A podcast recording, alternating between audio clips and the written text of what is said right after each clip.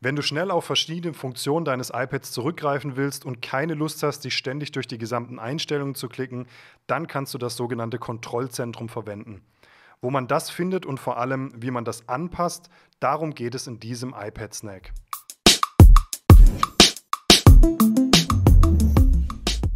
Um in das Kontrollzentrum zu gelangen, muss man am oberen rechten Bildschirmrand circa 3 cm nach unten wischen.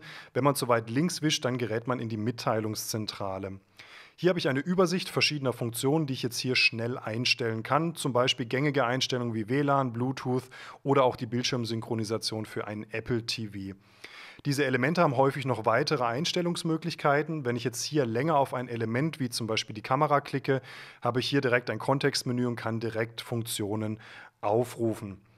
Dieses Kontrollzentrum, das kann ich noch anpassen. Um das zu tun, gehe ich eben in die Einstellungen des iPads und dort auf den Reiter Kontrollzentrum.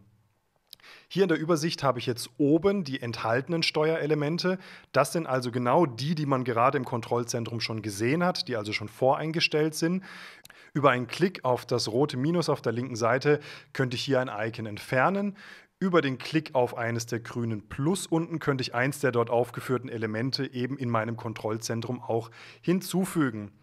Wenn ich jetzt das Kontrollzentrum wieder aufrufe, dann ist die Bildschirmaufnahme, wie wir sie gerade hinzugefügt haben, dort eben auch zu sehen über, den, über das entsprechende Symbol.